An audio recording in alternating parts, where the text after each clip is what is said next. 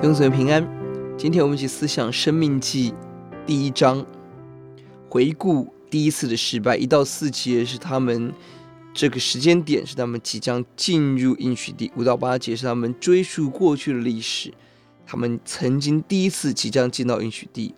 中间九到十八节是他们设立领袖。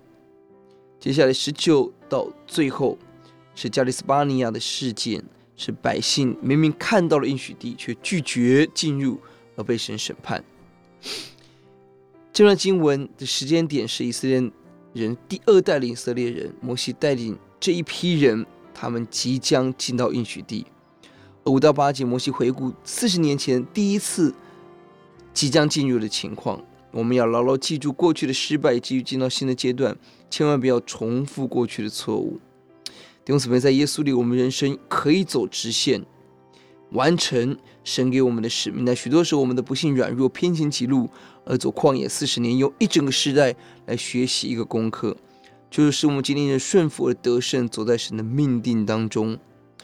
结果让我们看到百姓看见应许地，探子进入应许地，神的应许真实，但百姓选择不顺服神，而神兴起公义的审判，整个时代无法进入，要走旷野四十年，就约书亚、迦勒。妇女下一代可以进入，看到神在审判中也做个别的拯救，求主怜悯。要解的第三十六节，唯有耶孚尼的儿子加勒必定必得看见，并且我要将他所踏过的地赐给他和他的子孙，因为他专心跟从我。专心就是满心，满满的心都是上帝。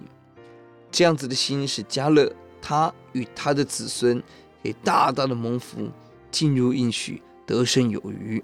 我们一起低头祷告，主啊，你帮助我们，在一个新的开始，让我们回顾过去我们的成功与失败。我主啊，让我们逃避过去的软弱。